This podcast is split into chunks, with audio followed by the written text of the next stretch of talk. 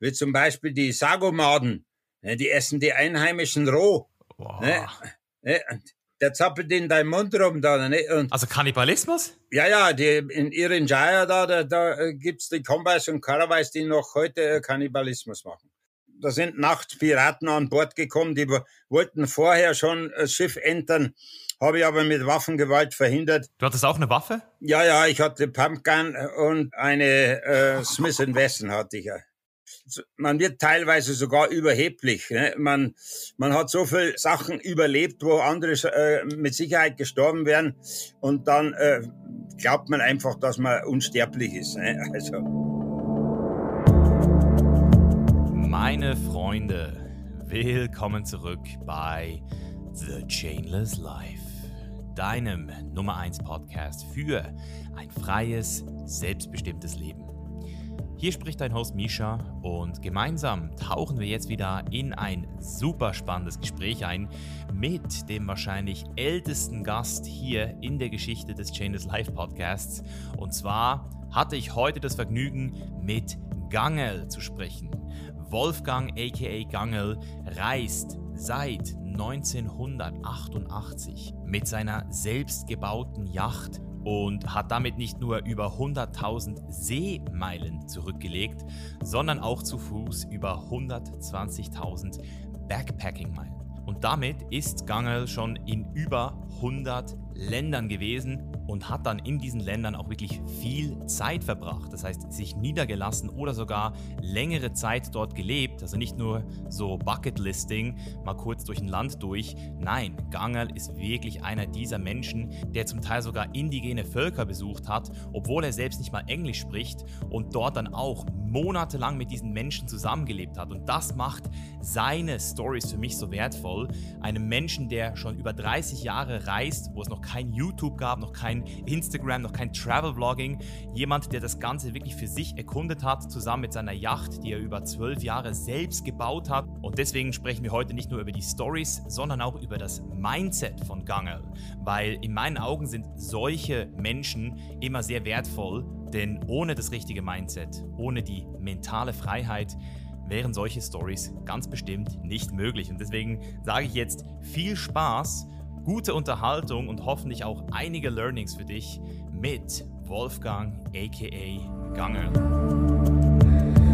Creating concrete visions of a macrocosmic prism with a brilliant optimism. Wo fangen wir an? Das war die Frage, die ich mir die letzten 20 Minuten gestellt habe. So, wo fangen wir hier an, Gangel? Ja, also wo fangen wir an? Wer bist du? ja, wer ich bin. Also ich bin der äh, Gangerl, sagen sie also.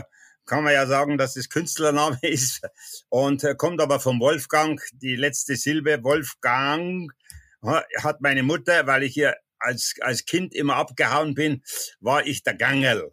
Hier, mein Freund hat das aufgegabelt. Das Gangerl klingt so gut, so, weil das aus der Kindheit entstanden ist es ist auch catchy. Es ist auch wirklich, also es ist wirklich, für mich ist es ein Markenname so.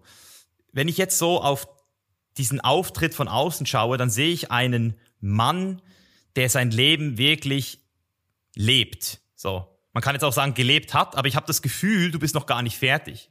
Kann das sein? Ja, genau so kann es sein. Ich bin erst fertig, auf beide gesagt, wenn ich den Arsch zuzwick dann bin ich fertig. Äh, eher, weil ich will ja in Deutschland nicht sterben, weil dass mich da am Allerheiligen da die Freunde mit der Gießkanne besuchen, nein, das will ich nicht. Also draußen irgendwie verschwinden und dann äh, aus dem Sinn, so stelle ich mir das vor. Deine Reisen, also ich habe ein paar von deinen Interviews geguckt, ein paar deiner Gespräche. Seit 30 Jahren bist du unterwegs. Über 100 Länder mittlerweile, glaube ich. Ja, da, dazu muss ich vielleicht eines sagen, warum ich überhaupt so bin diese Art Menschen wirst du heute nicht mehr finden. Die Wohlstandsgesellschaft hat Weicheier erzeugt. Ne? Und wir nach dem Krieg, ich bin also am 41 äh, geboren, wir sind also vor den Russen im Leiterwagen geflohen nach Bayern und mussten dann arbeiten wie ein Hund. Ne? Also wir, wir hatten nichts zu essen. Arbeit war wichtiger wie die Schule. So, und dann äh, musste ich also laufend sehr oft Schule schwänzen, weil ich lieber Kartoffeln glauben musste, weil da, da haben wir vielleicht was zum Essen gekriegt beim Bauern. Also ich hatte eine ganz, ganz schwere äh, Jugend. Und äh, dann bin ich also 14 gewesen und da bin ich nach München äh, gekommen in ein Lehrlingsheim. Also straffer geht's nicht mehr äh, und habe da Kunst mitgelernt oben. Und ich glaube, diesen ganzen Vorlauf, äh, der hat mich geformt, wie ich heute bin. Ich bin also äh, so ein zäher Hund und äh, sage immer, alles passiert im Kopf. Das, was ich mir einbilde, das ziehe ich einfach durch. Und körperliche Schmerzen sind also mir total wurscht. Mhm. Das heißt, du nimmst die einfach hin, die Schmerzen, oder, oder nimmst du sie wahr, aber kannst sie entsprechend auch einfach regulieren, dass du sagst, ich spüre sie zwar, aber ich mache es trotzdem, so, trotzdem Schmerz. Genau so ist es. Ich bin jetzt 80 Jahre und dass man 80-Jähriger keine Schmerzen hat, das gibt es nicht. Ne? Das gibt es nicht. Ne? Andere rennen zum Doktor und ich äh, nehme es einfach als Selbstverständlichkeit hin. Ich kenne viele Menschen, die zum Teil auch 40, 50 sind, die auch das leben, was du lebst, aber dann wird die Luft langsam dünn. Also so bei 60, 70 fängt ja dann auch so dieses Sicherheitsbedürfnis wieder an, wo man sagt, hey, komm, jetzt wieder mal so ein bisschen grounded, wie man auf Englisch sagt, so ein bisschen so zurück zu mir. Warum ist es bei dir nicht passiert? Ja, das ist auch passiert. Ich war früher äh, Adrenalin-Junkie. Diese ganzen gefährlichen Sportarten, was ich früher gemacht habe, vom Fallschirmspringen über Drachenfliegen, Autorennen und so, habe ich alles abgestrichen. Geblieben ist mir eigentlich nur noch das Tauchen und Segeln, na und und natürlich äh, ja die Welt erkunden. Ja, ja, Tauchen habe ich gesehen, dass er über 6000 Tauchgänge gemacht. Da vielleicht aus äh, eigenem Interesse was ist der geilste Dive-Spot, den es heute noch gibt? Ich weiß ja, vor 30 Jahren hast du wahrscheinlich Sachen gesehen, die es heute gar nicht mehr ja, gibt. Da hat sich also mit Sicherheit vieles geändert. Und ich habe mir also zur Gewohnheit gemacht, weil ich schon ein paar Mal dermaßen enttäuscht bin, an, an Flecken, wo ich schon mal war, will ich nicht mehr hin. Weil sich wahrscheinlich durch den Tourismus, durch die Backpackerei und alles, hat sich also so viel negativ ver, äh, verändert. Mein Revier ist also der Pazifik und der Indische Ozean. Und äh, da gibt's also noch viele, viele Inseln, äh, wo ich also wieder hin will, wo ich fast überall schon war. Nicht überall, aber es gibt noch so viel zu entdecken. Und vor allen Dingen, da gibt's keine Flugplätze, wo der Tourismus nicht eingreifen kann. Ja, das habe ich auch ein paar Mal gehört, dass du sehr antitouristisch sprichst, dass du sagst, du hast das überhaupt nicht gerne. Und ich frage mich dann natürlich auch immer bei mir selbst, wenn ich auch sage, boah, voll touristisch hier, sage ich dann aber zu mir selbst, ich bin ja eigentlich auch ein Tourist. Also wie würdest du dich denn von einem normalen Touristen unterscheiden, so wenn du dich jetzt bewerten müsstest? Naja, das ist also total gewaltig, weil ich gesehen habe, das, was ein Touristen ja nicht macht, der kommt wahrscheinlich einmal hin. Und ich war früher schon in Ländern und Gegenden, ich habe Dörfer erkundet, wo noch nie ein Weißer drin war. Und diese Herzlich, diese Offenheit, äh, die verschwindet sofort, wenn der Tourismus eingreift. Ist sofort weg ob das die, die Turmspringer von Vanuatu sind oder Panama, die vor, vorgelagerten Inseln San Blas, da fahren halt Kreuzfahrtschiffe hin. Genauso wie zum Tourenspringen. Dazu die Berge kommen sie nicht hoch, weil das ist zu anstrengend. Da müssen wir zwei Tage marschieren die, durch die Berge und das machen, macht kein Tourist. Aber äh, die stellen unten am, am Ufer stellen die die Sprungtürme auf für die Touristen und da fahren Kreuzfahrtschiffe hin. Und dass die Einheimischen dadurch versaut werden, ist ja ganz normal. Die wollen von jedem reichen Touristen, wollen die was. Wie die Mursi zum Beispiel, die die Tellerlippen in die Unterlippe haben. Oder die Turmspringer von Vanuatu, die verlangen eine Schweinegeld, dass man fotografieren darf. Ne? Ist alles durch Tourismus und durchs Fernsehen entstanden. Ja, das stimmt. Das ist mir auch schon ein paar Mal aufgefallen, dass es wirklich heutzutage oft auch nur noch um Geld geht. Ähm, wobei ich dann halt auch wieder für mich so sehe, ja, das ist dann halt der Grund, warum die dann auch wieder irgendwie überleben können und dort auch fl flourishen können, oder? Ja, stimmt. Das kann man, kann man vergleichen. Zum Beispiel, ich war 13 Jahre in Afrika. Ich habe da mein Schiff äh, gelagert, bin immer rumgefahren bis runter Südafrika und dann rüber nach Madagaskar, Seychellen. Habe ich ewig meine Kurven äh, gedreht, habe eine, eine Frau und einen Sohn da unten gehabt und so und äh, wollte mich auch sesshaft machen. Aber äh, irgendwie, als der Tourismus zunahm, hat sich das alles verschlechtert und dann äh, musste ich wieder abhauen. Also wenn ich jetzt zum Beispiel höre, so Frau und Sohn, das, da, da gab es ja Lebenszyklen, kann man sagen, in dir. Also wie kannst du jetzt darüber zurückgucken? Also was waren das damals so für Phasen? Warst du da einfach auch ruhiger? Weil eben von außen sieht es so, als wärst du eigentlich immer unterwegs. Aber es ist ja wahrscheinlich in den letzten 30 Jahren auch mal dazu gekommen, dass du an einem Ort auch sesshaft warst, oder? Ja, ja, ist ja klar, dass man, wo es äh, einem gefällt, da bleibt man länger. Problem sind, sind immer, äh, ich mache natürlich viel illegale Sachen auch. Das Problem ist das Visum. Meistens mm. ist es mm. ja so, dass man nach sechs Monate raus muss. Ja, dann muss man mit dem Schiff irgendwo anders hinfliegen oder wieder rausfliegen, gibt einen Haufen Tricks. Die wurden also dann immer verkleinert, speziell Thailand. Ne, wenn ich denke, wie offen äh, Thailand war vor zwölf Jahren und heute haben sie Gesetze für Segler eingeführt, da, da sträuben sich die Haare. Ne? Also das ändert sich alles, äh, wird negativ durch den Tourismus. Ja, ich habe ja auch mitgekriegt, du warst auch schon mehrmals im Gefängnis. Also das ist auch schon passiert. Was waren denn da die Gründe, um dass sowas passiert ist? Naja, äh, angefangen hat schon mal, das war vorher, bevor ich losgefahren bin, unter der Bauzeit meines Schiffes, an dem ich also zwölf Jahre gearbeitet habe, bin ich nach äh, Griechenland gefahren. Vorher war es natürlich ein kolossaler Drachenabsturz, wo ich also ja gerade noch überlebt habe, mit drei Rückenwirbel gebrochen und die ganzen Hüfte durchschmettert, Füße gebrochen, alles Ding. Und dann war ich also ein Vierteljahr im Krankenhaus. Und da habe ich mir dann einen Erholungsurlaub gegönnt. Dann war ich fast ein Vierteljahr im, im Gefängnis, weil ich ein paar Amphoren beim Tauchen gefunden habe. Und ein paar so Amphorenstücke. Ne? Und die wollten wir als Souvenir mit nach Hause nehmen. Und da, da gab es halt fast drei Monate Gefängnis. Aber äh, bekommen haben wir 20 Monate. Das ist ein Politikum dann draus geworden. Da hat der Strauß, der Genscher runtergerufen. Hier der Staatssekretär Max Fischer hat sich selber eingeschaltet, ist runter zur Verhandlung. Hier haben sie Unterschriftsammlungen gemacht, dass wir also Redschaften äh, Bürger sind. Und äh, ja gut, dann sind wir bei der zweiten Verhandlung dann äh, entlassen worden. Ja, und so äh, unterwegs waren es halt immer so kleine Fehltritte, wo ich vielleicht illegal über die Grenze bin, ohne Visum oder zu stemmen, wie in den Salomonen bin ich also zu den Quaios hoch, wo man also keine Genehmigung bekommt von der Regierung, aber ich die sehen will, ne? Und äh, gerade so äh, indigene Stämme sind mein Faible. Und da haben sie mich erwischt und da war ich halt wieder gesessen und so. Ne, aber es ist, ich denk mir halt, scheiß da nix, da feit da nix, sagen wir Bayern. Und äh, irgendwann komme ich wieder raus und äh, es ist bis jetzt immer gut gegangen.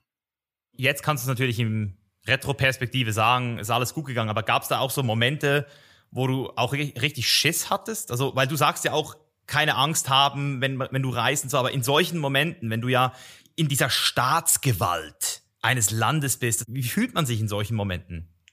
Also da äh, muss ich auch wieder sagen, ist äh, das äh, meine Person ein großer Unterschied. Andere Leute, wenn sie Angst haben, kommen in Panik. Und das gibt's bei mir überhaupt nicht. Kenne ich überhaupt nicht. Mich kann man auch gar nicht erschrecken. Ich zuck da gar nicht zusammen. Das ist, das ist egal, was die mit mir anfangen.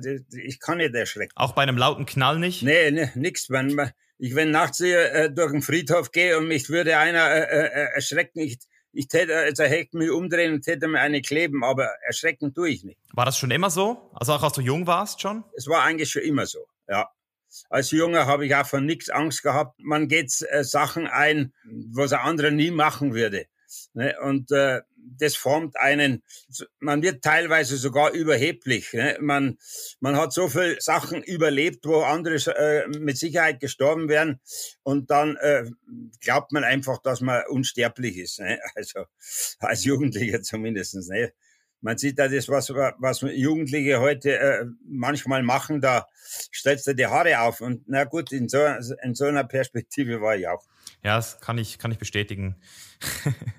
Jetzt vielleicht noch mal so ganz zurück zu dieser Origin Story, also wo alles angefangen hat. So, du bist jetzt 80, 30 Jahre bist du mindestens schon mal unterwegs gewesen. Was war der Auslöser, Gangel? Also was war so dieser Punkt, wo du gesagt hast, jetzt, jetzt gehe ich weg, jetzt, aber auch für immer so? Ich habe halt das, was viele Leute, das stelle ich bei den Jugendlichen heute fest. Jeder will raus, jeder will weg, jeder hat die Schnauze voll oder zumindest viele. Und das war damals überhaupt zu meiner Zeit nicht üblich. Das war nicht üblich. Wenn äh, das Studium zu Ende war, da, da ging es also äh, arbeitslos oder in Mittelschule, dann ging es ins Studium, was weiß ich. Äh, und oder bei mir, ich habe ja nicht studiert, wir hatten ja kein Geld. Äh, ich habe also meine Lehre äh, in München gemacht und äh, ja, danach habe ich also sofort, das hat nicht lange gedauert, ein paar Jahre auf dem Mühlenbau bin ich in Deutschland auf Montage rum, habe sehr viel Geld verdient und habe da daneben meine Adrenalinsportarten ausgeübt und und da bin ich dann natürlich schon reisewütig geworden. Nicht? Also äh, ich habe da sehr sehr viele Länder bereist äh, schon in jungen Jahren zu der damaligen Zeit und dann war es bei mir so, ich habe also die Kunstschmiede gehabt, eine gut laufende Kunstschmiede. Ich habe also sogar einen bayerischen äh, Staatspreis gekriegt. Ich war also ein guter Kunstschmied und habe also in meinem Hof mir dann angefangen, ein Schiff zu bauen. Der Auslöser war das Gesetz. Die hätten mir aufgelegt, ich, ich brauche äh, muss mir ein neues Klo bauen, ich muss eine Spritzerhalle bauen etc. Und das war mir alles zu viel dachte ich, ja, da muss ich Geld, so viel Geld und ich will ja sowieso irgendwann raus. Ich arbeite sowieso nicht bis 60 und da habe ich mich entschlossen, ah, du baust dir ein Schiff und haust ab. War natürlich nicht geplant, dass ich also für immer aussteige. Ich habe hab mir mal zehn Jahre vorgenommen. Ne, aber wer mal zehn Jahre äh, hier aus dieser Stressmühle raus ist, der kann nicht mehr einsteigen. Das ist dann sehr schwierig. Ja, also das habe ich jetzt richtig verstanden, dass du einfach gemerkt hast, je älter du geworden bist, dass diese Werte, die in Deutschland so stark gepredigt werden, alles zu normieren, zu zertifizieren, zu versichern, möglichst viel Sicherheit, dass du einfach immer gemerkt hast, hey, das ist gar nicht das Leben, das ich selbst für mich will. So, es war so ein bisschen das der Punkt, ne? Ich habe also auch, äh, bin auch nicht konform mit der Regierung. Ne? Die haben so viele Fehler gemacht und ich habe mir angeeignet, alles, was mir also nicht gut tut, wird gecancelt. Du hast ja gesagt, du hast wirklich schon ganz Afrika auch bereist, auch schon zu Fuß. Wie wahr sind diese Erzählungen über gefährliche Länder oder gefährliche Regionen dieser Welt? Also gibt es denn Orte, wo du sagen würdest, da hast du selbst auch eine kriminelle Energie gespürt oder da war es für dich auch das ein oder andere Mal ein bisschen sketchy? Da gibt's gibt's massenweise. Das Schlimmste, äh, ne, nennen es mir kriminell, ist die Korruptität. Drittklassenländer sind alle korrupt. Ich kann ein ganzes Buch schreiben. Ne? Bloß ein Fall in Venezuela. Ich habe ein Mietauto gehabt. Ne? Der Polizist hält mich auf, ne? einen Führerschein und gibt mir meinen Führerschein nicht mehr. Ne? Da sage ich, was ist mit meinem Führerschein? Ist doch alles in Ordnung. Ne, den holst du da heute Abend am Kiosk drin, Zigarettenkiosk stand. Ne, habe ich mir abgeholt, ja, 20 Dollar. Ne, und so läuft's aber überall. Und das ist also bloß ganz kleine Minimax. Das, das kann, wenn du einen Fehler machst, mit einem Schiff auch noch dazu, wo du da als Millionär erscheinst, weil du eine Yacht hast. Die glauben alle, du bist eine Melkkuh. Du kommst in Situationen, wo du glaubst, du kommst nicht mehr raus. Was sich die alles trauen, wenn du da also äh, nicht hartes Auftreten hast, also ich habe also selber gemachte Presseausweise und äh, ich schreibe ja Bücher und so und dann haben sie dann Angst, dass ich also das an die große Glocke hänge. Da, habe ich also sehr oft schon, wie gesagt, äh, Sachen erlebt, wo ich milde davon gekommen bin. Aber ich habe von anderen Leuten gehört, die da monatelang im Knast sitzen und wo sich keiner um die kümmert. Das ist also ganz, ganz schwierig im Ausland. Da, denn die bloß das Kleinste finden, wirst du als Zivilist versteckt und wirst gemolken. Ja, ich habe ja auch irgendwo schon mal gehört, dass du sogar schon von Piraten mit Waffen überfallen wurdest. Also das ist auch auf offener See? Ja, das ist ja bekannt. Das war in die Philippinen, in, in der Sulu-See. Ja, das war 1997, glaube ich. Da sind nachts Piraten an Bord gekommen, die wollten vorher schon das Schiff entern, habe ich aber mit Waffengewalt verhindert. Du hattest auch eine Waffe? Ja, ja, ich hatte Pumpgun und eine äh, Smith Wesson hatte ich ja. Nein. Ja. Wo hast du die gekauft? Hast du die einfach dort geholt oder schon vorher dabei gehabt? Ah, das war, das war damals in Deutschland, habe ich nicht einmal eine Leuchtpistole gekriegt. Und wo ich mit meinem Schiff die Donau runter bin, habe ich dann gehört, dass Jagdwaffen äh, in Österreich äh, noch frei sind. Dann bin ich also durch Wien marschiert und habe mir in Wien eine, eine Pumpgun gekauft mit äh, 300 Schuss. Mit allen möglichen Kaliber. Ne, und da bin ich also durch die Stadt mit dem Gewehr marschiert. Das war vor 34 Jahren möglich. Ja, und die Smith Wesson, die habe ich un äh, unterwegs gekauft. Von einem Neuseeländer, der wieder zurück ins Land wollte und äh, da hätte er Schwierigkeiten bekommen viel von dem, was du sagst, kann ich sehr gut nachvollziehen und nachempfinden, auch weil ich es auch schon erlebt habe. Also ich hatte auch schon in Mexiko mehrmals mit den Polizisten zu tun, auch in anderen Ländern, in Bali. Und ich habe immer die Erfahrung gemacht, dass wenn die merken, dass sie es mit dir nicht machen können, dann lassen sie sich auch in Ruhe. Und du sagst dir das auch, dass die Ausstrahlung sehr wichtig ist. Erklär uns das mal in deinen Worten. Also was ist dieser Persönlichkeitsaspekt oder dieser, diese Energie, die du in dir trägst, die dazu führt, dass du eben größtenteils eben auch alleine gelassen wirst oder in Ruhe gelassen wirst? Naja, ich meine, äh, das Auftreten ist immer wichtig. Das ist immer ein Beispiel im Phuket in einer Bar. Zwei so Muskelmänner, die nichts anderes machen als wie Muskeln. Ne? Und ich habe früher geboxt und Judo, alle möglichen Sportarten getrieben. Und heute mit meinem Alter, normalerweise so ein Muskelmann, der hat mir einen in die Fresse, dass ich eine Wendeltreppe im Hals drin habe. Ne? Aber der hat sich also dermaßen aufgeregt, weil mir Bayern, weil ich Bayern-Anhänger bin, da bin ich immer an die Gurgel gegangen, habe den angeschrien, da ist er richtig zusammengefallen. Und die waren ja zu zweit, da sind die ganz friedlich geworden. Das sind die meisten Menschen. Zum Beispiel, ich gehe durch alle Slums dieser Erde. Alle Slums. Ob das Südafrika ist, in Kapstadt oder in Johannesburg, überall bin ich in die Slums gegangen und ziemlich dreckig an hab nirgends irgendwo Gold dran, ne, im, im Rucksack habe ich auch nichts drin, ne, und äh, gehe da durch. Die schauen dich alle an und die wissen nicht, was sie mit dir anfangen sollen.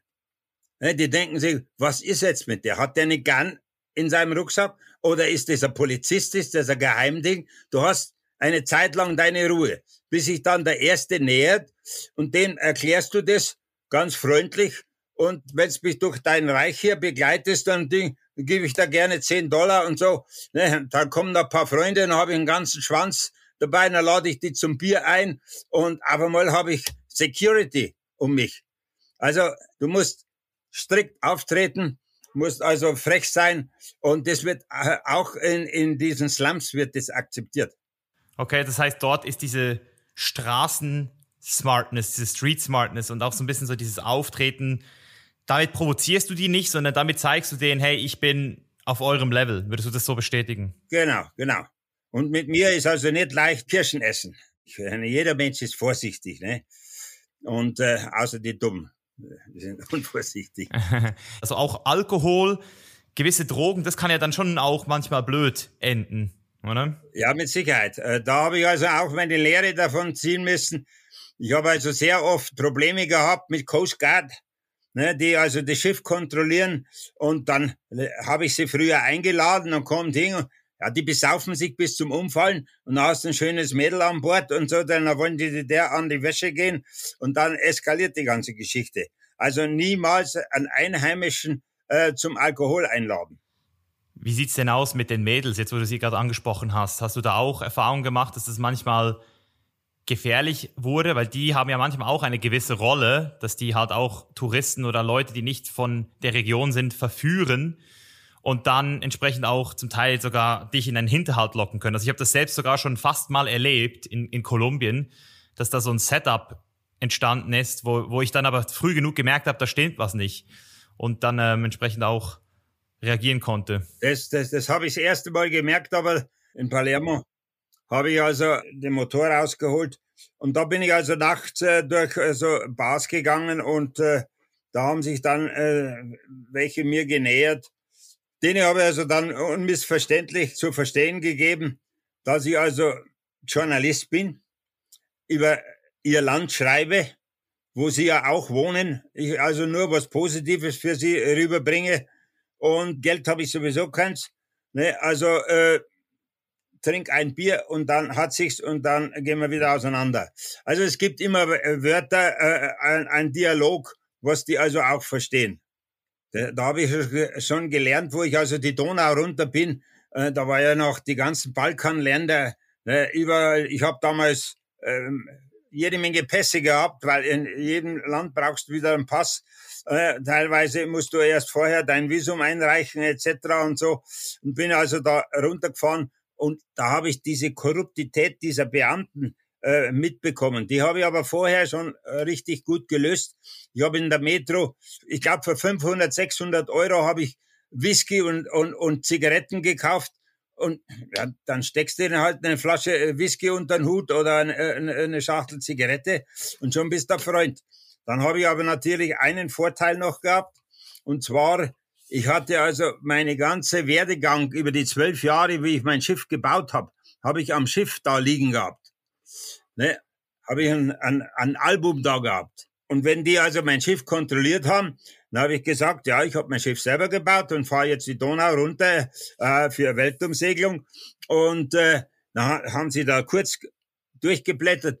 Oh, Big Engineer, Big Engineer. Jetzt haben die gar nicht begreifen können, dass ich selber ein Schiff baue. Und da kriegst du so viel Respekt, dass ganz aus ist. Ja, also das hat mich auch extrem überrascht, dass du das zwölf Jahre lang gebaut hast. Also man könnte jetzt fragen, warum hast du dir nicht eins gekauft? Also war es günstiger um einiges oder, oder war das einfach so ein Teil deines Prozesses? Weil du hast ja vorhin gesagt, geht zehn Jahre weg, aber du musstest zuerst zwölf Jahre lang ein Boot bauen, oder? Wie, also wie, wie genau kann ich mir diesen Prozess vorstellen? Wusstest du, dass es zwölf Jahre geht oder hast du einfach angefangen und... das wusste ich nicht. Und das ist aber das große Problem der Selbstbauer. Du brauchst so einen harten Schädel, dass der Rauch davon geht. Ein, ein Ziel, was ich mir gesteckt habe, werde ich niemals aus den Augen verlieren. Niemals werde ich da durchziehen. Ich wüsste nicht, dass ich einmal irgendwo ein, äh, ein Ziel nicht erreicht habe. Und äh, dass es natürlich zwölf Jahre dauert. Äh, ich habe eine, eine Firma daneben noch gehabt und habe noch ein Hotel daneben geführt äh, und äh, mit Tennisplätze alle. Ich habe jeden Tag 18, 19 Stunden gearbeitet. Würde kein Mensch heute mehr machen. Ne? Aber alles ist möglich. Der, was der Mensch aushält, was der machen kann, habe ich gelernt in dem Film, soweit die Füße tragen. Das hat mir als Junger äh, mich sehr inspiriert. Vielleicht nochmal zu dem Thema Einsamkeit. Das ist ja auch etwas, was ich jetzt ein paar Mal gehört habe.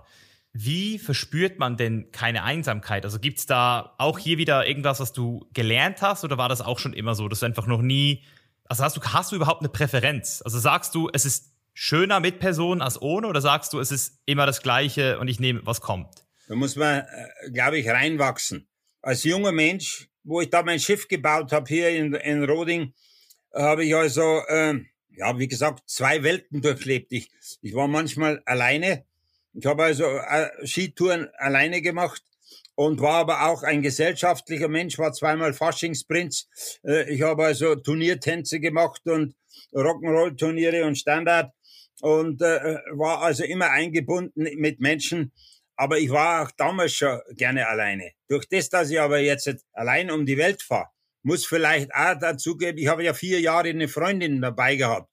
Und äh, die wollte ich ja gar nicht mitnehmen. Aber im Hinterkopf ist mit Sicherheit ein bisschen Angstding. Erstens konnte ich kein Wort Englisch sprechen. Und die konnte Englisch. Ne, war das schon einmal. Und dann äh, auf so einem großen äh, 16-Meter-Schiff äh, eine dritte Hand haben, ist auch nicht schlecht. Da war ich also doch ein bisschen äh, vielleicht feige und äh, habe die damals mitgenommen. Nicht? Und ist dann natürlich in die, äh, nach vier Jahren in die Hose gegangen. Die wurde also dann öfter seekrank, weil der Kopf nicht mehr so richtig funktioniert. Das kommt automatisch. Und dann bin ich Einhandsegler geworden. Und man findet dann aber mal das Schöne an der Einsamkeit. Keiner kann dich aufregen. Keiner kann dich stören. Nur der liebe Gott, wenn er mal wieder eine, einen Sturm vor, vor den Latz schmeißt. Ne? Und dann wäre ich aber gleich wieder belohnt, weil ich wieder in einem Paradies bin. Ich sage immer, Paradiese muss man sich verdienen, die kriegt man nicht geschenkt. Und da lernt man das, mit sich und der Einsamkeit umzugehen. Mhm. Also das heißt, du hast schon auch Phasen gehabt, wo du gemerkt hast, hey, jetzt fühle ich mich einsam, aber du hast nie diesen Punkt erreicht, wo du dich hilflos gefühlt hast oder gesagt hast, boah, ich kann das nicht mehr. Na, ich habe mich nie einsam gefühlt, weil früher, wenn ich einsam war, ich war, war Halligalli-Bursch. Na, da bin ich weg und hat mich eine Freundin verlassen, habe ich mir kleine andere gesucht. Ne, ich war also nie einsam. Ne, und äh, das kenne ich überhaupt nicht, weil ich sofort dagegen was tue. Weil äh, ich, ich zerstöre mich doch nicht selber. Alles, was mir schadet, wird abgekapselt. Und wenn ich also jetzt äh, mich die Freundin verlassen hat, dann bin ich natürlich sofort unterwegs, suche mir eine neue und dann geht ein neues Kapitel auf. Also äh, ich war nie einsam. Ne? Und äh, vor allen Dingen wenn ich da draußen bin, manchmal 30, 40 Tage am Meer, ich genieße das, äh, vorausgesetzt nicht bei dem Sturm. Also mal bitte nicht glauben, dass ich also so ein harter Hund bin, weil mit 12 Meter Wellen oder Cyclone Polly mit 20 Meter hohen Wellen, da hört der Spaß auf. Ne, aber wenn das Schiff da so schön dahin läuft, so ruhig, oder vielleicht noch unter Spinnaker und läuft da Tag und Nacht und immer das Gleiche und so und da kommt kein Sturm dazwischen, ah, da könnte ich die Welt zerdrücken. So umarmen könnte ich die. Da bin ich so glücklich, dass ich mich manchmal sogar am Schiff besaufe vor lauter Glück. Und, und vielleicht nochmal so eine Frage, weil ich, ich habe dieses Thema für mich ja auch schon ein paar Mal untersucht und ich will nicht sagen, dass ich Angst habe, alleine zu sein, aber ich merke schon so eine Aversion. Und was, was mir jetzt gerade sehr hilft, ist, ist das Thema Meditation. Also einfach in mich zu gehen und in mir zu verweilen. Gab es das bei dir auch mal, dass du, dass du meditiert hast in dieser Zeit? Ja, das kenne ich überhaupt nicht. Ich bewundere Leute, die meditieren können, äh, weil ich bin also ein absoluter buddhistischer Fan, weil ich war also viel in Tibet und in, in asiatische Länder ich habe also ganz Asien bereist und habe festgestellt, das ist der wahre, der ehrliche Glaube, der Buddhismus. Aber äh, wie die meditieren gehen, wie die also abschalten können, das kann ich wieder nicht. Bin ich wahrscheinlich zu unruhig dafür oder was ein Ding. Und ich will es aber auch nicht, weil ich mich anders im Griff habe. Ja, ich kann zu jeder Zeit das Rauchen aufhören, ich kann zu jeder Zeit zum Saufen aufhören. Ne? Und, und, und das, was ich mir einbilde, das wird spontan gemacht. Mhm. Also du bist einfach mit dir cool. Du hast dich selbst einfach gerne. Ja, ich habe mich gerne, ja. Ich finde es interessant mit dem Rauchen, weil ich habe auch ein Bild bei dir auf Instagram gesehen mit der Zigarette, habe ich so gedacht, also dass du das einfach aufhören kannst und dann trotzdem wieder machen kannst. Also wie geht es? Ja, das ist Kopfsache. Das ist reine Kopfsache. Ich bild mir ein, ich will das nicht und ich leide nicht. Ne? Und dann, dann hat es. Und dann ist das Kapitel für mich erledigt. Du hast jetzt gerade nochmal so diese Kultur, diese fernöstliche tibetische Kultur angesprochen und dass du da auch Fan bist. Ähm, was ich beim Reisen auch so spannend finde, ist so dieses, dieser Lernprozess, den man nicht aus den Büchern lernen kann. Also nicht irgendwo aus einem Schulfach oder irgendwie über Lektüre, sondern diese Erfahrungen. Wo würdest du sagen, also wenn man das überhaupt so eingrenzen kann, aber wo hast du am allermeisten für dich persönlich gelernt? Also vielleicht da eben auch Erfahrungen gemacht, die dich geprägt haben. Gibt es da so ganz spezielle Länder oder vielleicht auch eine Geschichte? Am meisten lerne ich aus der Natur. Ich bin ein solcher Tiermensch und Naturmensch und ich lerne aus der Natur so viel, das glaubt kein Mensch. Und ich äh, entdecke und sehe so viel, wo wir blind sind. Wir, wir sehen das alles nicht mehr. Wie zum Beispiel ein Vogel draußen pfeift, das hört keiner. Oder irgendwas, ein Ding, ein kleiner äh, Ding, da bin ich natürlich buddhistisch angehaucht wenn ich irgendeinen Käfer auf der Erde ding, da, da trage ich ihn weg und tue ihn dahin, wo er ding. Ich sehe alles, was keucht und fleucht, weil ich die Natur so genieße. Und ich habe Leute äh, an Bord, die, die sehen nichts, die mache ich aufmerksam, da hinten, da spritzt, da sind Delfine und so, die sehen nichts. Die sind abgestumpft. Und äh, wie zum Beispiel, äh, ich werde nie ein Buch lesen. Ich bin keiner, der irgendwas liest. Ich schaue ewig in die Natur raus die Gäste, die, ich nehme ja Chartergäste mit, die Gäste, die ich an Bord habe, die müssen alle lesen. Den ganzen Tag tun die lesen. Mensch, wenn jetzt die Überfahrt ist irgendwo hin von einer Insel zur anderen, weil ich mache immer Island Hopping, die können sich also nicht äh, einfach äh, geistig abschalten. Die müssen von irgendwas beeinflusst werden. Sei es ein Gespräch oder ist ein Video oder Handy. Ich schaue kein Handy nicht an, obwohl ich es auch äh, ab und zu benutze und so. Das, das ist eine Krankheit, die ich, die ich selber nicht verstehe. Weil es gibt, die, die Welt ist so toll. Wir haben so eine tolle Erde und es gibt so viel zum Anschauen und so. Aber die Leute, die haben das also total verloren, sich äh, an der Natur zu ergötzen. Ja, man könnte ja jetzt sagen, warum nicht beides? ja, ist in Ordnung. Bloß, na gut, das sind zwei, zwei ja. Welten. Das, das sind jüngere Menschen, obwohl es gibt da ältere Leute, die auch viel am Handy äh, äh, sind und im Internet und so. Brauche ich alles nicht. Ich gehe nie auf ein Konzert, weil äh, was mir der jetzt hier vorjammert, da, da muss ich noch Geld bezahlen. Das brauche ich alles nicht. Klingt, als wärst du sehr, sehr selbstgenügsam auf jeden Fall, ja. Ja. Vielleicht nochmal zu dem Thema Natur und im Allgemeinen so diese kulturellen Unterschiede, weil was ich auch irgendwo gehört habe, ist, dass du es schätzt, auch in so Natur, Naturvölkern dich zu integrieren, weil du dort auch diesen Neid nicht spürst, also das Neid dort gar nicht vorhanden ist. Und ich fand das sehr interessant und habe mich gefragt, warum ist es so? Also warum gibt es Orte, an denen Neid nicht existiert? Weil die ja das nicht haben, die haben kein Internet und nichts. Und Neid wird natürlich auch erzeugt. Der Nachbar baut ein schönes Haus. Ich bin jetzt neidisch. Jetzt will ich nur ein schöneres. Wir haben alles und es wird alles gezeigt. Also, dass noch was Besseres mm. gibt. Ne? Mhm. Und, und da, nach oben gibt's also keine Grenzen. Die da draußen, die haben totale Grenzen. Es gibt nichts. Wie zum Beispiel in Nanomea war ich ein halbes Jahr bei den Einheimischen. Da war noch nie eine Yacht drin. Habe ich mit denen gelebt, mit denen gearbeitet, mit denen gefischt. Ne? Und da hilft jeder den anderen. Es gibt keinen Neid, weil jeder fast das Gleiche hat.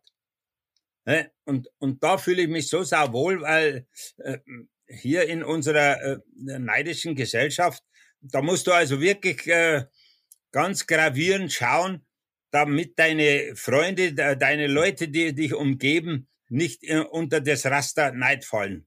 Und das ist also schwer zu finden bei uns. Ja, das ist ein sehr guter Punkt. Und vielleicht nochmal zu diesen Naturvölkern. Wie kommunizierst du denn mit denen? Also wenn du sagst, dass du dort ein halbes Jahr mit denen gelebt, also lernst du dann ihre Sprache oder wie geht es? Also ich, ich habe viele Dörfer kennengelernt, wo noch nie ein Weißer war. Jedes Dorf hat irgendwie einen Häuptling, der also äh, Bericht erstatten muss und der hat also Englisch gelernt. Also es gibt auch einen ab und zu mal einen Pfarrer, der Englisch kann. Das ist aber da, wie gesagt, dann der einzige Mensch im ganzen Dorf, der Englisch kann. Weil Englisch wird nicht benutzt. Er hat aber studieren müssen. Musste also Englisch lernen. Also viele Chiefs müssen also, um mit der Regierung zu kommunizieren, des Öfteren auch äh, Englisch lernen. Also einen findet man immer. Und wenn ich also jetzt so, so kurz äh, Ding, äh, Besuche mache, wo ich also länger die Zeit nicht reicht oder bloß kurzfristig dort bin, dann nehme ich mir einen Guide mit. Und den finde ich immer. Egal in der Nähe eines dieses Dorfes. Ne? Ich habe also, wie gesagt, fast alle Stämme Afrikas besucht. Und äh, in Papua-Neuguinea war ich lang, alle Stämme habe ich da besucht und so. Ich finde immer einen Guide, der diese Sprache spricht und der mit mir Englisch sprechen kann. Das kostet natürlich Geld. Ja, aber das ist so spannend. Also das heißt, du gehst dorthin in eine vielleicht Stadt oder in ein Dorf und, und gehst dann dort herum und suchst dir eine Person, die Bock hat, mit dir dann wirklich dort in das Outback zu fahren oder zu, zu segeln und dann dort entsprechend auch mit dir zu leben. Richtig. Was die Jungen den Fehler machen, was ich also total ablehne. Ne, ich habe fast in keinem Land, wo ich war, irgendwie ein Guidebuch gehabt. Weil ich weiß ja nicht, was das, was ist das für ein Socke, der hier dieses Guidebuch geschrieben. Ist das ein Weichei, ne, der dann über alles negativ berichtet, was der andere vielleicht der Taffe positiv findet? Ich habe also in Afrika, wollte zu den Gorillas, da haben sie mich zu den Schimpansen geschickt. Also das war ein Umweg von drei Tagen. Ne? Sowas muss man natürlich in Kauf nehmen und vor allen Dingen immer fragen. Die Einheimischen fragen, fragen, fragen. Nicht das, was der Guidebuch, das hat er Weißer geschrieben, äh, womöglich ein Weichei. Nee, immer die Einheimischen fragen. Egal, was ich will, immer ein Ding, einheimische Fragen, wo muss ich aussteigen, wo muss ich hin, wo finde ich das? Da findet man oft solche nette Leute, die nehmen einen mit nach Hause. Und, und die fragst du dann in Englisch? Meine Renate hat Englisch gekonnt und ich habe, wo die nach vier Jahren abgehauen ist, habe ich mich also Tag und Nacht hingesetzt und habe Englisch gelernt. Kann heute noch nicht gut Englisch, aber ich kann mich verständigen. Was ich kann, das ist Zeichensprache. Das ist also wirklich eine, eine eigene Sprache. Ne? Und ich habe immer einen Block dabei, hat immer ein, äh, was zum Malen dabei, was ah, ich nicht ah. sagen kann, male aha. ich. Ah, das ist, das ist, das habe ich noch nie so gesehen. Stimmt, das macht Sinn.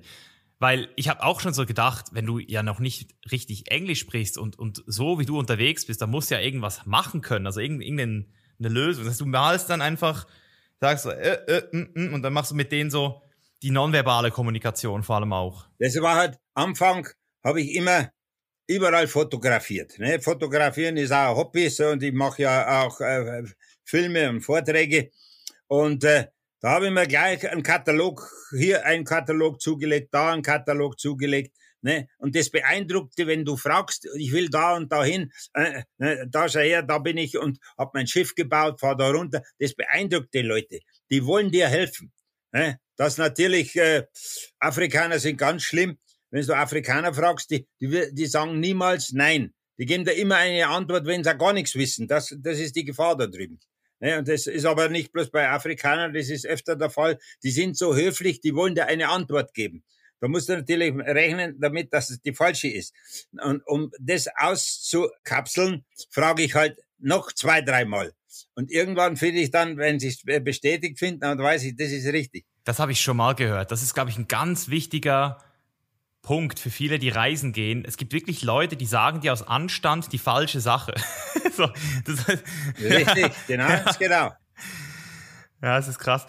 Was mich nochmal interessieren würde, ich habe mal so ein Video gesehen, da sind so Leute zu so einem indigenen Stamm, die wirklich noch so Hunter-Gatherers waren. Also die waren noch wirklich nicht nur an einem Ort, sondern die sind sogar noch ähm, von A nach B und haben gejagt. Also so ganz, ganz, ganz zurück.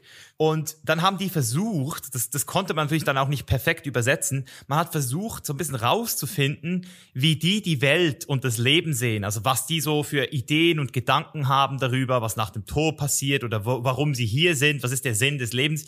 Und das sind ja sehr philosophische Fragen.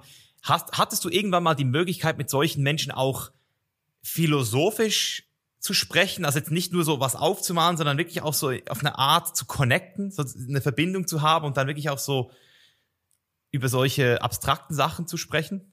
Mit Sicherheit, weil musst du also schon vorsichtig sein. Leute, die in einem Stamm wohnen und schon woanders waren und Englisch können, da bin ich paar Mal schon so beschissen worden, die haben mich, haben mich beklaut. Zuerst helfen sie mir, dann lade ich sie ein aufs Schiff Ne? Und dann nehmen sie Dinge mit. Ne? Das ist also, weil sie schon die Nase in die Zivilisation gesteckt haben. Ne? Und was ein anderer, der noch nie von seiner Insel runtergekommen ist, nie machen würde. Nie, also Zivilisation ist schlecht, muss ich fast sagen. Ne? Weil die Ehrlichkeit, die wirkliche Ehrlichkeit sind bei Leuten auf einer Insel, die noch nie mit der Zivilisation in äh, Konflikt gekommen sind. Die sind überaus ehrlich. Und was haben die denn sonst für Ecken und Kanten? Also gibt es da sonst Sachen, die dir auffallen, wo du denkst, das ist völlig komisch? Also das hast du so in der Zivilisation noch nie gesehen oder erlebt? Kann man auch nicht sagen, Ecken, Ecken und Kanten. Das, äh, die haben natürlich manchmal Rituale, wo du drüber stolperst. Ne? Also ich bin also schon gejagt worden, mich, äh, mich haben sie schon mit Giftpfeilen beschossen in Papua-Neuguinea, bloß weil ich bei so einem äh, äh Sing-Sing-Fest mir einen kleinen Jungen auf die Schulter genommen habe und mitgetanzt das kann eben passieren. Ne, du musst also ihre ähm, Gesetze äh, respektieren. Und da hatte ich aber auch einen Guide dabei. Ne, du hast einen Guide, der, dir ganz genau sagt, tu das nicht. Die haben also äh, manchmal hirnrissige Rituale, was du nicht tun darfst, aber das du ja wissen solltest. Drum ist also das, drum ich, egal wo ich hinfahre, zu jedem indigenen Stamm einen Guide mit. Kostet Geld, aber ich ziehe da immer was Positives raus. Ah, das ist so spannend, ey, wie du, wie du das erzählst. Also ich kann mir das einfach gerade so vorstellen, wie du das ums Feuer sitzt und, und dann kriegst du vielleicht eine Suppe serviert und denkst so, hey, wollen die mich jetzt vergiften? Oder wenn du sie dann vielleicht auch ablehnst, weißt du, vielleicht hast du keinen Hunger, lehnst sie ab und dann verstößt du so gegen die Anstandsregeln dieses, dieses Stammes oder so. Kann so viel, kann ja so viel schief gehen, ey. Das ist, das ist manchmal schlimm, schlimme Sachen werden da, da ange, irgendwie, wie zum Beispiel die Sagomaden, ne, die essen die Einheimischen roh. Wow. Ne, ne, der zappelt in deinem Mund rum da. Ne? Und also Kannibalismus? Ja, ja, die, in ihren Jaya da, da, da äh, gibt's die Kombais und Karawais, die noch heute äh, Kannibalismus machen. Ich war bei denen dort, aber äh, wie sie einen verspeist haben, das habe ich nie gesehen. Nein. Das, hört sich alles schlimmer an, das sind also nur, äh, äh, will ich sagen, vielleicht Stammesfeten. Äh, Glaube ich aber auch nicht, weil das ist so, wenn das kann im eigenen Stamm passieren, wenn sich der einbildet, er kann jetzt nicht mehr schlafen, er glaubt, der mein Nachbar, der hat mich verhext, ich habe nur Pech, ne? Und der steigert sich und und und und äh, irgendwann muss er äh, den dann beseitigen und dann wird er den auch verspeisen, weil dann kriegt er dem seine Kraft auch noch mit. Und das ist auch bei den Combas und Carrowies ist das heute noch so. Habe ich also jetzt im, im, Internet gelesen, dass es die Regierung nach wie vor äh, nicht verbietet. Allerdings, was sie verboten haben, ich war also letztes Jahr erst wieder in Borneo bei den IBAN, äh, die sind vor vor 20 Jahren noch äh, halb nackt rumgelaufen und jetzt da haben sie es verboten, jetzt laufen sie mit Klamotten rum. Kann ich natürlich nicht verstehen, aber. Aber es gibt schon noch auch so Orte, wo die Leute nackt rumlaufen wahrscheinlich, oder gibt es nicht mehr? Ja, viele, viele. Also da in, in, in Ding zum Beispiel, wenn du äh, in Irian-Jaya, das ist also die westliche Seite äh, von Papua-Neuguinea, die zu äh, äh Indonesien gehört, da gibt's viele, viele Bergstämme, die heute nur mit Penisköcher rumlaufen. Die Männer und die, die Frauen haben bloß so ein, so ein Blattbüschel vor der Muschi. Das ist also äh, nach wie vor haben sie da nichts geändert. Und äh, wie zum Beispiel die die Dinger ist genauso diese äh, Turmspringer von Vanuatu, die machen es aber mehr ungefähr vergleichbar mit dem Maasai äh, Touristenmagnet. Ne? Sie verdienen viel Geld mit Touristen und darum pflegen sie ihr, ihr, ihre alten Rituale. Mhm. Wie, wie, sieht es denn dort aus? Weil das ist so ein Thema, das mich immer interessiert. Ich habe da auch schon so ein Buch gelesen, Sex at Dawn, wo es eben auch so darum geht, dass wir Menschen ja eigentlich gar nicht monogam gewesen sind. Konntest du das auch so nachvollziehen? Also ist es dort so, dass dort so ein bisschen jeder mit jedem rumbumst, muss man so zu sagen, oder haben die doch monogame Systeme auch mittlerweile integriert? Das ist von Insel zu Insel total manchmal Unterschied. Da gibt's also in Papua gibt's also eine Insel äh, zu einer äh, bestimmten Zeit, das ist die Jammernte, bumsen die durcheinander, jeder mit jedem. Also Männer mit Männern, das habe ich also nirgends erlebt. Das habe ich nirgends erlebt, obwohl die Jugendlichen alle schwul sind. Weil diese Einheimischen wollen also alle, äh, die, die meisten, mit einem Jungfernhäutchen äh, in die Ehe. Da legt ja der Bräutigam einen Wert drauf. Beim Jugendlichen juckt's auch, ne? Da machen sie es also äh, die Männer unter, unter Männern. Ist also eigentlich ganz normal. Ne? Und äh, wenn sie aber verheiratet sind, älter sind und Ding, ist es also äh, zu meiner Zeit da draußen überall versteckt worden, wie bei uns auch. Wird sich also auch jetzt äh, alles ein bisschen lockern. Äh, sollen sie machen, also mein, meine Sache ist es nicht. Es ist nur interessant, weil du ja auch sagst, dass es ja nur wenig Leute gibt, die wirklich auch von draußen diese Information ins Dorf bringen und dass da eben auch noch sehr viel so gar nicht wirklich konditioniert ist, was die westliche Welt entsprechend eben auch mittlerweile ist. Oder wir haben ja alle so ein Programm, das in uns integriert wurde.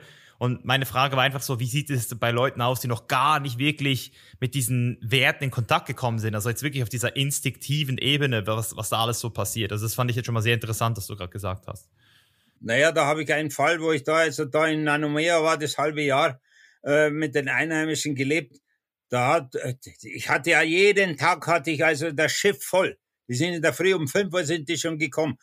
In jedes Hütte im Dorf musste ich eingeladen werden. Ne, jeder, der hat sich gerissen um dich. Das ist ein, ein Kampf, der, der ist zum Kotzen. Das geht da bis hierher weil das ist so lästig manchmal das. Aber ich habe das halbe, das war so wunderschön, aber auch so viel Nachteiliges. Da war zum Beispiel ein äh, Fischer, der hat auf, auf seine Schwester gesponnen.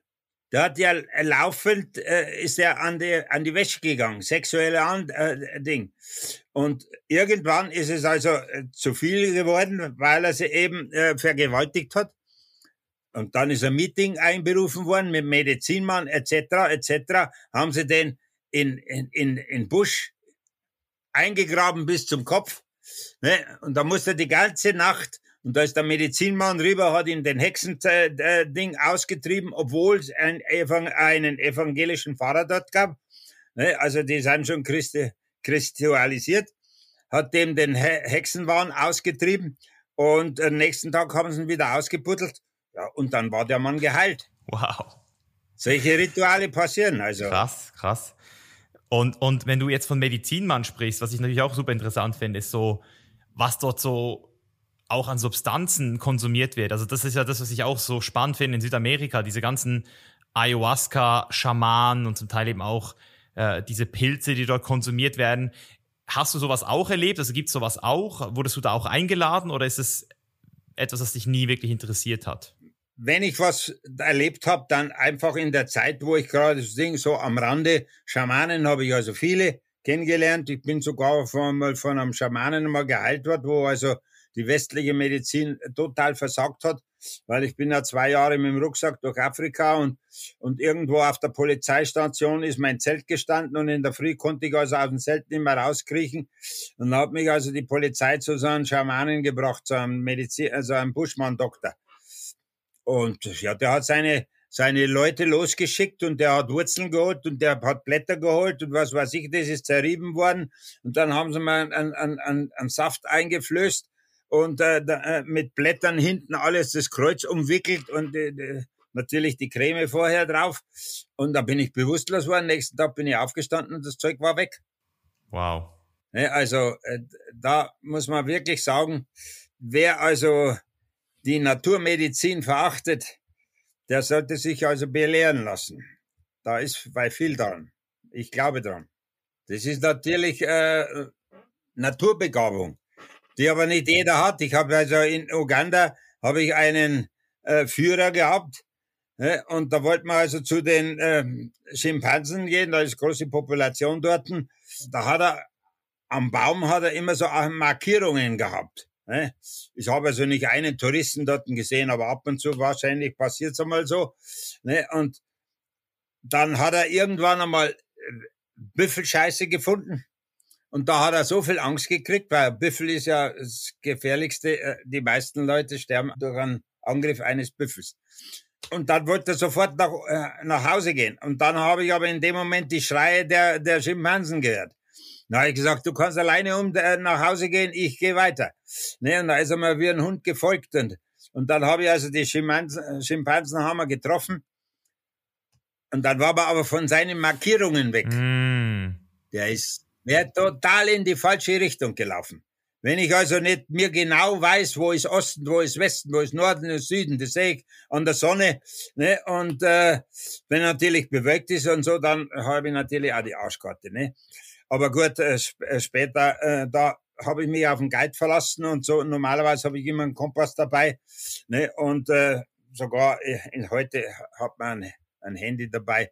Es ist äh, alles easy. Auf alle Fälle habe ich ihn also genau in die Gegenrichtung, wo er hin wollte, habe ihn zurückgeführt, bis er seine, seine Markierungen wieder gefunden hat. Also nicht blind vertrauen, äh, die sind manchmal auch total daneben. Jetzt, wo du ein paar Mal diese Guides angesprochen hast und dass die eben auch etwas kosten und im Allgemeinen ist ja Reisen, wie wir alle wissen, nicht gratis. Wie hast du dir deine ganzen Reisen finanziert? Das ist also, glaube ich, was die meisten Leute nicht verstehen. Die wollen sich die Welt erkunden und haben kein Geld. Was ich also unterwegs also festgestellt habe, Jugendliche, die da draußen rumreisen, die wollen die ganze Welt äh, erkunden und dann fällt's am Geld. Meistens gut hilft der Papa oder die Eltern halt zu Hause. Aber ich, ich habe halt mir gedacht, zuerst arbeiten und dann reisen. Und dann bin ich abgehauen mit 46 äh, und äh, habe mich also zwölf Jahre darauf vorbereitet und hatte Geld. Äh, und äh, ich lebe heute immer noch, weil ich fleißig gearbeitet habe. Hab mir die Welt danach angeschaut. Und da war ich also nicht so alt, weil das, wenn ich heute sehe, die Leute, die mit 45, 60 aussteigen und sich dann die Welt anschauen, die sind über, sind krank, sind überaus vorsichtig. Ne, vor allen Dingen, was ich sehe, äh, sind total Schisshasen, haben nicht den geringsten Mut. Und äh, das ist natürlich die andere Gefahr. Ne? Also äh, wenn, wenn dann schauen, schon fleißig arbeiten und rechtzeitig aussteigen. Mit 65 ist zu spät schön zu hören. Ich meine, du bist mit 46 ausgestiegen, wenn man so will. Jetzt bist du 80, du lebst immer noch davon. Das ist halt schon beachtlich, oder? Das ist ja das, was viele gar nicht glauben. Also vielleicht da noch so praktikable Spartipps, also eben sich selbst ein Boot zu bauen und dann rumzufahren, das ist schon mal sehr kosteneffizient. Also du fliegst ja auch nicht viel rum, so wie ich das verstehe, oder? Kilometermäßig bin ich jetzt neunmal um, fast neunmal um die Erde zu Wasser und zu Land. Ich habe ungefähr dieselbe Strecke, was ich zu Wasser zurückgelegt habe, auch über Land. Äh, ich will mir jedes Land ausführlich anschauen. Und speziell wo halt indige, indigene Stämme sind. Das ist also mein Oberfable. Da will ich hin, da will ich bleiben eine Zeit lang, bis ich also da äh, weiß, wie leben die. Ne, das ist also äh, ja nicht jedermanns Sache, weil man muss also da schon Sachen essen, die also nicht unseren Geschmacksnerv treffen. Ja, also für mich wäre es wahrscheinlich schwer. Ich bin jetzt schon seit sieben Jahren vegan. Das heißt, es könnte kompliziert werden, ha? ja, äh, weiß ich nicht. Also ich meine, ich habe äh, Blätter und Wurzeln gegessen, die es bei uns gar nicht gibt wo wir gar, äh, gar nicht wissen, dass das, wo die wachsen und so. Ne? Also zumindest wäre es eine Erfahrung. Ne? Und, und so eine allergische Reaktion, hast du mal das gehabt, dass du etwas gegessen hast, was etwas ausgelöst hat? Nee, kenne ich gar nicht. Kenne keine Allergien. Ich muss auch sagen, äh, was bei uns in der Zivilisation krank ist, das ist die Übervorsicht an der Hyg was Hygiene betrifft. Ne? Ich habe also als, als Kunstschmied jeden Tag mit dreckigen Händen habe ich also mein Essen gegessen, äh, weil bis du den, den, von der Schmiede den Dreck wieder runterbringst, ist schon wieder so viel Zeit äh, vergangen. Ich habe also da nie auf äh, große Hygiene großen Wert gelegt. Und ich bin also so, so bust, ich kenne überhaupt nichts. Ich, ich, äh, ich krieg fast nie einen Durchfall. Und ich merke also, ich mache ja viel Charter, nehme also Chartergäste mit, wie oft das die, wenn die bei mir am Boot sind, bloß Klimawechsel, kriegen die einen Durchfall. Mhm. Das ist also, muss ich sagen, schon äh, der, der große Nachteil der, der Zivilisation. Hm. Um vielleicht jetzt nochmal so diese 30 Jahre zusammenzufassen. Ich weiß, es ist fast unmöglich, diese Frage zu beantworten, aber da du ja jetzt auch gerade in Deutschland bist, gehe ich davon aus, dass du auch schon so wieder so ein Bedürfnis hast, irgendwo hinzugehen. Und wenn du jetzt das runterbrechen müsstest, also wo gefällt es dir am allerbesten auf der Welt? So, wenn du jetzt sagen müsstest, hey, ich kann doch an einen Ort hingehen für den Rest meines Lebens, wo wäre das aktuell? Ja, also da gibt's bloß zwei Möglichkeiten. Äh, ich zum Beispiel habe äh, von Südamerika wenig gesehen, äh, ob das jetzt die, die Inkas, die Mayas, äh, oder was für Stämme da sind. Schade, war ich nie dort. Sehe ich mir begeistert im Fernsehen an. Will ich aber heute nicht mehr hin, weil diese Länder sind negativ belastet durch den Tourismus, vor allen Dingen äh, Backpacker etc. Äh, es, es kann mir keiner äh, weismachen, dass das nicht spurlos an den Einheimischen vorübergeht, ne? weil jeder will natürlich das Billigste essen oder wenig bezahlen und so, ne? und handeln bis zum, bis zum geht nicht mehr. Und äh, da kommt es ist automatisch die Folge, dann kommt es raus, dass die äh, Einheimischen mehr unfreundlicher werden. Und da die, die freundlichsten Leute, wo ich feststelle, ist immer da, wo der, der Tourismus überhaupt noch nicht eingegriffen hat. Ja, und das sind also die, die Tuamotos, Tuamotus sind also östlich von, von Tahiti. Ist eine, eine Atollgruppe, wo die nördlichste Rangiroa, die südlichste äh, Pitcairn ist, wo die Bounty versenkt wurde. Es sind vielleicht ein paar hundert Atolle liegen da. Und dann die ganzen von Mikronesien, die Inseln zwischen Hawaii und den Philippinen. Da liegen so viele Inseln drin, die man auf der Landkarte gar nicht findet. Und äh, da leben die Leute wie vor tausend Jahren. Und das ist also noch äh, das, wenn man mal miterlebt hat, da will man woanders gar nicht hin, weil äh, das ist eine Freundlichkeit, eine Ehrlichkeit und, äh, und die lachen, das ist ein, die sind kindisch.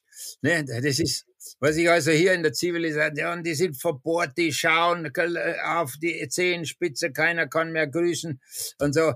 Das ist eine andere Welt. Okay, Mikronesien, Tahiti, ganz unten im Süden. Also östlich von Tahiti. Das sind die Tuamotos. Schau ich mir mal an. Ja, sehr geil. Wir haben noch ein paar lustige Fragen reingekriegt von unseren äh, Patreons. Zwei davon würde ich, würde ich dir gerne stellen. Ähm, die erste, die fand ich interessant. Ich kenne das selbst von mir auch. Ich bin sehr viel unterwegs und manchmal habe ich dann auch wieder so dieses Bedürfnis, mal wieder in so eine Großstadt zu gehen und mal wieder so dieses normale Leben zu leben für ein paar Tage, vielleicht ein, zwei Wochen, bis ich dann unbedingt auch wieder weg will. Gab es bei dir irgendwann auch so einen Punkt, wo du gesagt hast, boah, jetzt hätte ich wieder Bock mal auf so ein geregeltes Hamsterradleben für ein paar Wochen oder Monate oder sogar Jahre? Also wo du irgendwann gesagt hast, hey, irgendwie wieder mal so ein bisschen zurück? Da, da gibt bloß eine Antwort. Eine Großstadt ist für mich wie schlechtes Essen. okay. Das lassen wir so sagen.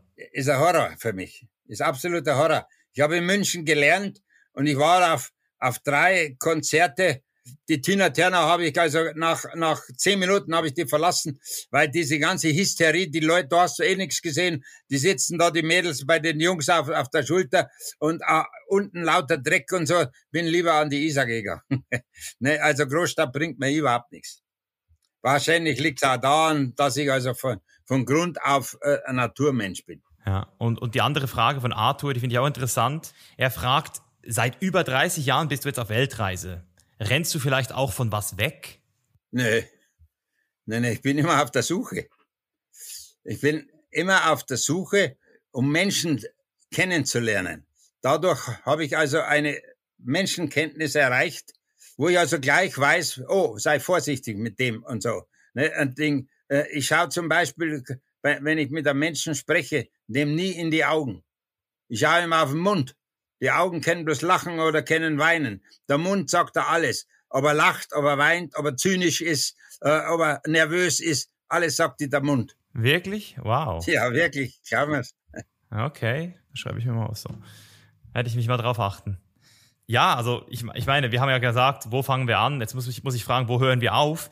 Vielleicht jetzt nochmal, weil du jetzt schon sehr stark auch gesagt hast, hey, wir haben diese Zivilisation, wir haben diesen Tourismus, das ist alles jetzt nicht mehr so wie früher vielleicht jetzt trotzdem, wir haben sehr viele Zuhörer hier, die trotzdem noch die weite Welt erkunden möchten, das Chainless Life leben wollen, die zwischen 20 und 30 sind.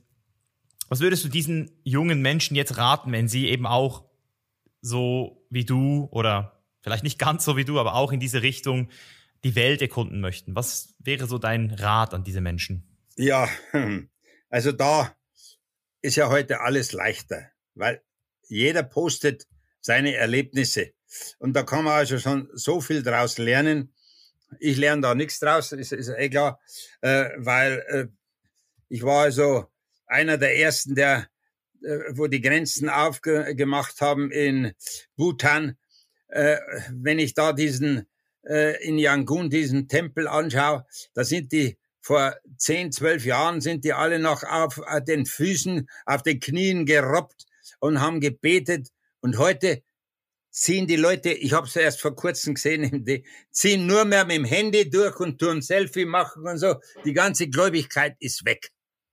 Das war so ergreifend für mich da, die Vollmondparty, die alle Monat in Yangon, äh, in diesem heiligen Tempel da äh, stattfindet. Da ist Völkerwanderung, das ist Wahnsinn. Und zu der damaligen Zeit hat es kein Handy nicht gegeben. Weißt, und da war das so innig. Und heute ist das alles weg ist alles weg. Also ich, ich könnte da nicht mehr reingehen, weil ich tät's Kotzen kriegen. Das ist der große Nachteil. Das ist also, da sollte sich ja jeder drüber mal äh, Gedanken machen, dass also da überall, wo viel Tourismus ist, wird man also mit Sicherheit was Negatives mit nach Hause nehmen. Ein Pärchen habe ich getroffen, das auf der ganzen Reise äh, durch die mikronesischen Inseln alle sechs Wochen bis zwei Monate äh, fährt ein Versorgungsboot die ganzen Inseln ab und bringt Macheten und die man tun dann äh, Schweinehälften oder äh, äh, verkaufen. Es wird da getauscht, ne, weil eine andere Möglichkeit äh, an die Zivilisation haben die, die brauchen ja auch irgendwas. Ne? Und äh, da hat sich mit so einem Versorgungsdampfer hat sich ein Pärchen sechs Wochen aussetzen lassen, bis der, nächst, bis der Dampfer wieder gekommen ist. Ne? Das sind Erlebnisse, die äh, ihr das ganze Leben nicht mehr vergisst. Oh, oh, oh. Jetzt hast du mich ein bisschen herausgefordert. man wird da, dadurch ein, äh, ein Einheimischer. Man, muss also viel einstecken, was ein Zivilisten äh, mit Sicherheit die, die mhm. Ohren aufstellt. Und ich habe gedacht, nach einer Woche in der Wüste bei Burning Man ist eigentlich gut Gebrauch geworden. das war gar nichts gewesen. Na gut, diese kurzen Dinge, ich bin auch mit dem Kamel durch die Wüste Gobi und äh, ein Ding, das sind aber kurze äh, Sachen, das sind also, ist aber auch gut. Ne? Ist natürlich alles kostet Geld. Nicht? Wenn ich also äh, jetzt hier in Gobi mit, mit dem Ding, ein Jugendlicher wird sich das nicht leisten können, dass er einen eigenen Guide äh, mit, mit Kamel durch die, durch die Wüste reitet. Ne? Es, man muss ein paar Tausend dahin blättern. Ne? Und äh, das ist der große Unterschied. Ne? Und in dem Moment, wo es also Massenablauf wird, äh, verliert es also schon an, äh, ja, an, an Reiz, würde ich sagen. Ja, an Charakter, an Authentizität. Ja. ja. Ja, hey Gangel, also super spannend, super interessant. Ich habe sehr viele Sachen aufgeschrieben für mich persönlich und ich denke auch unsere Zuhörer hier haben einiges äh, von dir mitnehmen können. Ich danke dir sehr viel für deine, für deine Zeit hier und ich wünsche dir gute Besserung und dass du bald auch wieder auf dem Weg bist. Ja, ich wünsche dir auch alles Gute, gell? Mach's äh, weiter so. Lass dich ein bisschen von mir beeinflussen und äh, geh äh, Wege, die also äh, nicht so zertrampelt sind. So zertrampelt sind. So zertrampelt sind. So zertrampelt sind. So zertrampelt sind. So zertrampelt sind. So zertrampelt sind. Alright, alright, da sind wir wieder. Und wenn du noch nicht genug hattest von den ganzen Geschichten von Gangal, dann werde ich dir jetzt auch mal zwei seiner Bücher in die Shownotes hauen. Band 1 und Band 2 sind bereits draußen. Die Serie heißt der Paradiesjäger. Und wenn du darauf Bock hast, dann schau auf jeden Fall mal in die Shownotes vorbei. Dort wirst du auch nochmal die ganzen Geschichten in chronologischer Abfolge erzählt kriegen. Und zusätzlich dazu kann ich dir auch den YouTube-Channel von Gangel empfehlen. Dort findest du sehr viele Videovlogs, in denen er auch persönlich seine Reisen dokumentiert, ähnlich wie auch ich das früher gemacht habe. Genau, that's it. Vielen Dank, dass du wieder hier warst und wir sehen uns nächste Woche wieder hier beim Chain is Life Podcast. Dein Peace out.